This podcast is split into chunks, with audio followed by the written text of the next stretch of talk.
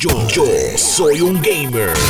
Battlefield 2042 tuvo un lanzamiento horroroso el año pasado, en octubre 8, cuando llegó a nuestras manos. Eh, la gente tenía unas expectativas altísimas con este videojuego y definitivamente no llenó esas expectativas. La verdad es que pasaron muchas cosas, votaron a medio mundo, cambiaron de manos el videojuego, ya no lo va a estar manejando esta persona, se lo vamos a dar a este otro que se llama Vince Pela, que es el cofundador de Respawn, que ahora está corriendo el estudio de Ripple Effect, etc.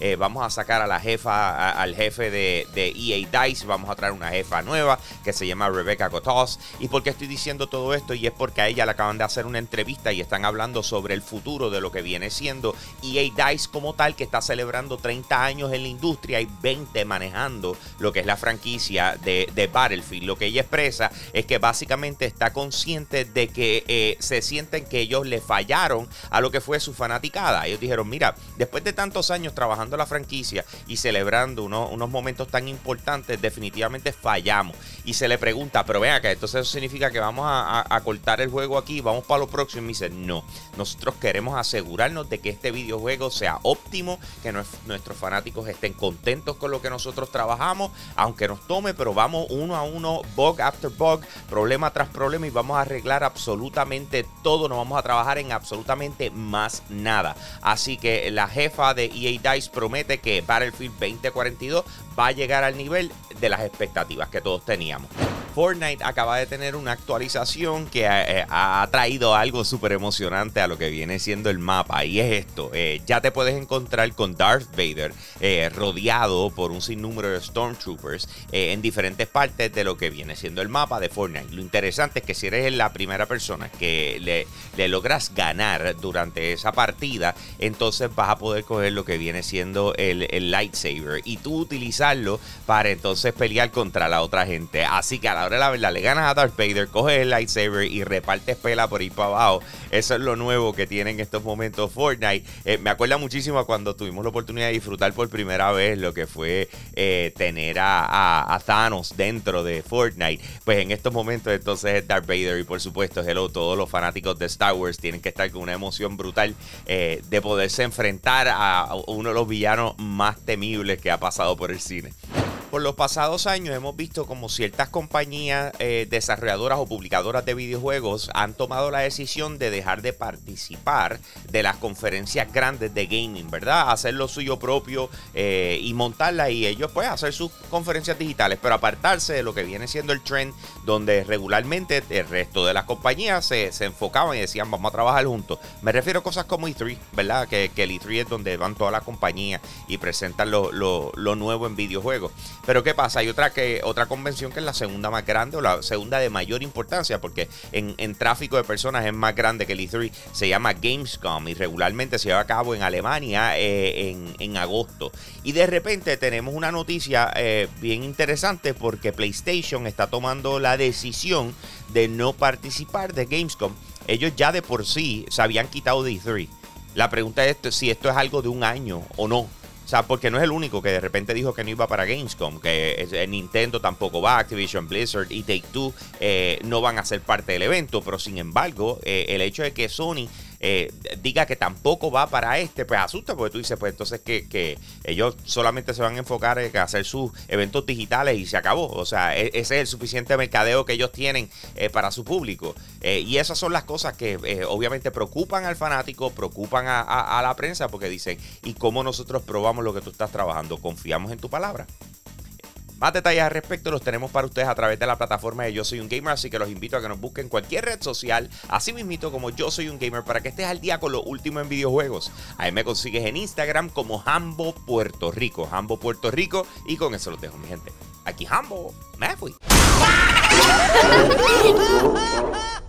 Hey, gracias por apoyar lo más caliente diario de Yo Soy un Gamer. Te invito a que pases por patreon.com slash Yo Soy un Gamer, escojas uno de los tres tiers que están disponibles y de esa manera tú sigues apoyando lo que es el contenido espectacular de nuestra plataforma. Si ayer te perdiste lo más caliente, vamos con el replay ahora.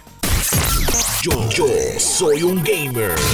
Hoy se convierte en un videojuego free to play, eh, el juego que trabajó la gente de Mediatonic y Epic Games llamado Fall Guys, ¿ok? Eh, este título ya está disponible para Xbox, PlayStation, PC y Nintendo Switch eh, totalmente gratis. Lo puedes descargar y comenzar a jugar. Si no has visto el título anteriormente, yo no sé si ustedes recuerdan eh, la serie de televisión Most Extreme Challenge, que era bien similar a un Ninja Warriors, pero lo único que con ese, ese, ese twist de comedia donde la gente caía restrayada y venían disfrazados y así por el estilo, pues es el flow de, de, Fall Guys. Honestamente, extremadamente divertido para jugar eh, con diferentes personas, Eh, multijugador, ya sea solo, súper divertido. Así que Fall Guys ya está free to play desde hoy para todas las plataformas una de las cosas que la gente se iba preguntando es si Sony en algún momento va a tener un State of Play o va a tener una presentación similar a lo que se espera que tengan durante el mes de junio en, E3 y conozcamos lo que va a estar pasando en el futuro. Ahora, hay dos cosas pasando bien interesantes. Una de ellas es un rumor corriendo y esto lo saca Tom Henderson, que es un insider de la industria que regularmente pega mucho de lo que tira, eh, eh, donde dice que vamos a tener un State of Play la semana que viene enfocado alrededor de God of War Ragnarok, ¿ok? Que ese es el videojuego que todo el mundo está esperando que le fecha eh, para PlayStation 5, ¿verdad? Pero de igual forma, entonces tenemos eh, otra información donde se dice que Sony per se va a estar presentando unos auriculares nuevos, o sea, unos headsets nuevos. Eh, de hecho, tres, van a estar presentando tres llamados los Sony InZone H9, H7 y H3. Y además de eso, dos monitores, uno 4K de 144 Hz y el otro Full HD con 240 Hz, ¿ok?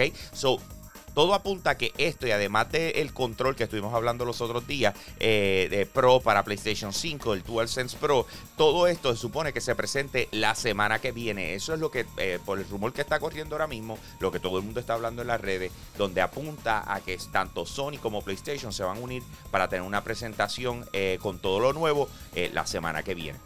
En estos días se entrevistó a Tony Hawk y se le hizo una pregunta sobre lo que pudiese ser el futuro de Tony Hawk Pro Skater 3 y 4, ya que vimos el remake del 1 y el 2. Y entonces, pues mira, hace sentido. Eh, y estas fueron sus palabras. Dice, ojalá pudiera decir que tenemos algo en proceso, pero sabes que Vicarious Visions se disolvió y Activision está revisando todas sus cosas, así que no sé qué pasará. Quiero decir, ese era el plan, incluso hasta la fecha de lanzamiento de este Tony Hawk Pro Skater Unido. Y vamos a hacer eh, el 3 y el 4. Y luego Vicarious se absorbió un poco y estaban buscando otros desarrolladores y luego se acabó todo. La verdad es que ellos, refiriéndose a Activision, estaban tratando de encontrar a alguien para hacer eh, Tony Hawk Pro Skater 3 y 4, pero realmente no confiaban en nadie de la forma en que hicieron con Vicarious. Así que se, se sentaron en otros lanzamientos de otros estudios y no les gustó nada de lo que escucharon y eso fue todo. Así que todo apunta a que había intenciones de trabajar lo que iba a ser Tony Hawk Pro Skater 3 y 4, eh, pero lamentablemente no se va a dar luego de, de que pues Vicarious Vision, que eran los que estaban encargados de ese remaster, pues se, disolvieran a consecuencia del junte con Blizzard. Más detalles al respecto los tenemos para ustedes a través de la plataforma de Yo Soy un Gamer. Así que los invito a que nos busquen en cualquier red social. Así invito como Yo Soy un Gamer y tú vas a estar al día con lo último en videojuegos. Ahí me consigues en Instagram como Hambo Puerto Rico. Hambo Puerto Rico con H y todo juntos. Hambo Puerto Rico. Y con eso lo tengo, mi gente. Aquí Hambo, me fui.